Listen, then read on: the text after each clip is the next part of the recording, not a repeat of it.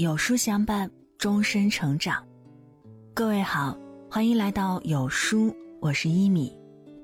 今天要和你分享的文章是：每天睡六小时和每天睡八小时的人差别有多大？一起来听。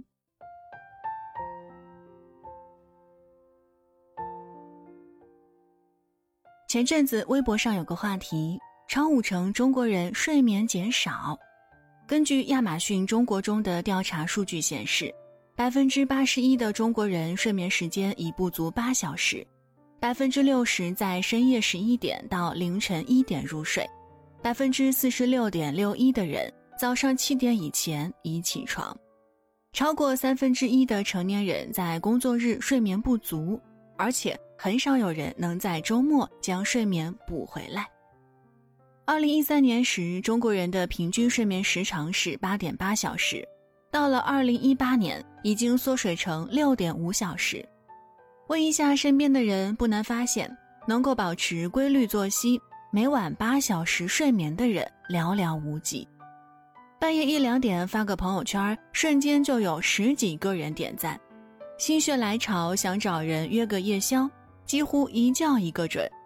睡眠不足。第二天顶着熊猫眼上班，然后重复前一天的熬夜行为，是很多人的生活状态。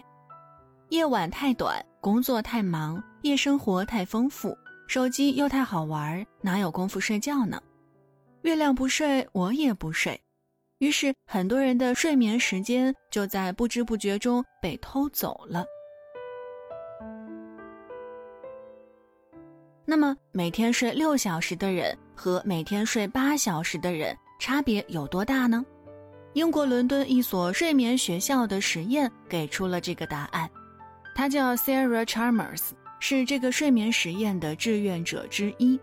在每天睡八小时的时候，他的面部状态是下图这样的。但根据实验要求，在连续每天只睡六小时后，他的状态变成了这样。面容憔悴，皮肤粗糙，整个人都没了精神，而这仅仅是连续五天睡六小时所产生的变化。如果是连续五个月呢？五年呢？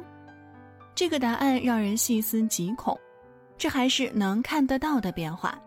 长期熬夜还会对身体产生更多肉眼看不到的伤害。据研究表明，每天睡眠不足六个小时的年轻人。体内有七百一十一种基因功能发生变化，这七百多种基因直接与我们的代谢、炎症反应、心理状态、精神状态挂钩。简而言之，它们的改变会导致我们脱发、记忆力减退、糖尿病、痴呆、加速衰老、增加患癌风险，并且每天睡眠不足四小时的成年人，死亡率要比其他人高百分之一百八。在网上搜索“熬夜猝死”这个关键词，搜出来的内容每一条都让人觉得触目惊心。据报道称，我国每年有五十五万人因熬夜猝死，这其中有二十八岁的研二学生、二十七岁的二胎妈妈、三十几岁的中年白领，还有仅仅十七岁的学生。意外不会因为他还年轻这个理由就放过那个使劲儿糟蹋身体的人。都说人活着健康是一种责任，因为我们不是为了自己活，还是为了我们的父母和爱人。如果我们倒下了，他们要去依靠谁呢？想要健康，想要一个好身体，好好睡觉，保持充足的睡眠，就是我们要做出的第一个改变。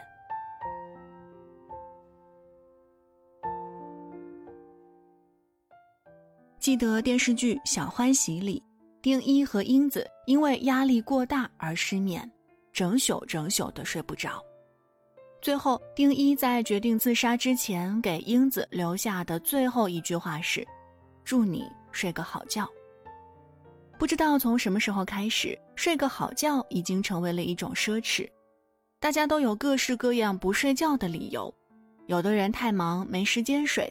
有的人一直拖延，不愿意睡；还有一种焦虑的，想睡睡不着。我发现熬夜的本质，说白了是一种拖延与逃避。原因很简单，醒着的时候一直在忙，都没时间松口气。好不容易忙完了，如果一觉睡过去，再一睁眼，面对的还是让人喘不过气的种种琐事儿。只有睡前躺在床上玩手机的这段时间，才是真正属于自己的，能让自己放松的。所以总是下意识的把这段时间延长，好像睡觉的时间少一点儿，轻松的时间就能多一点儿。后来吃够了熬夜的苦头，才发现自己错的离谱。需要解决的事情不会因为自己不睡觉就自动消失，该面对的事情总是要面对的。牺牲睡眠只会让自己第二天精神萎靡，效率降低，用更多的时间完成原本的任务，然后继续压榨睡眠时间，让自己陷入一个恶性循环罢了。有熬夜的时间，不如拿来休息，换一个饱满的精神状态，然后用节约下来的时间去做自己想做的事情。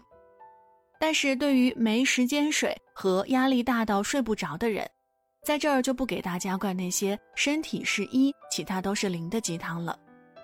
几个助眠小贴士，希望能够对你有所帮助。打盹二十分钟的效果胜过两百毫克咖啡因。打盹二十分钟，认知能力就可以恢复百分之四十。与其把咖啡当水喝来提神，不如忙里偷闲，趴在桌子上睡一会儿。大段的睡眠时间不能保证，二十分钟的时间挤一挤，总还是有的。睡前不要进行紧张的脑力活动或激烈的体力运动，大脑太过亢奋，只会让人更难进入睡眠状态。反之，在睡前梳梳头、泡泡脚、穿宽松的睡衣，都有利于放松神经，让人加速入眠。如果有条件，最好能泡个热水澡。不要给自己施压，并且学会宣泄。当周围的人或事儿给自己的压力已经很大的时候，就不要自己再给自己添加压力了。不要想，如果我做不到、做不好会怎样，别人是不是会很失望？这只会让自己徒增焦虑，不必活得太懂事儿，不要凡事儿都自己消化。当心理压力过大时，找朋友宣泄或者看心理医生都是不错的选择。生活中总是充满着这样那样的事情，每个人也各有各的无奈，但我们总归要自己学着调节，好好睡觉，好好生活。尽最大可能让我们活得健康，活得舒服。有时间的能早睡一会儿就早睡一会儿，没时间的能多睡一会儿就多睡一会儿。点个赞和再看，希望我们都能睡个好觉。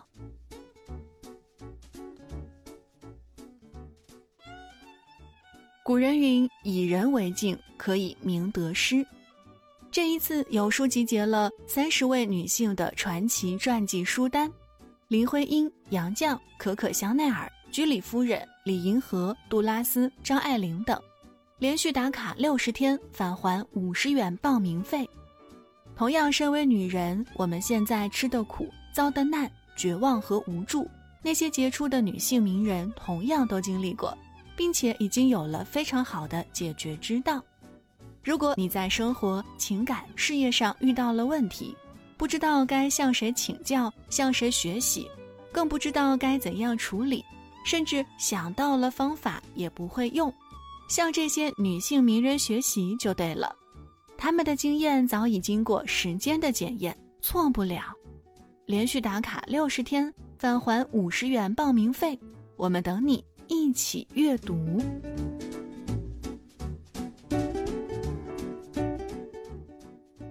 好了，文章就分享到这儿。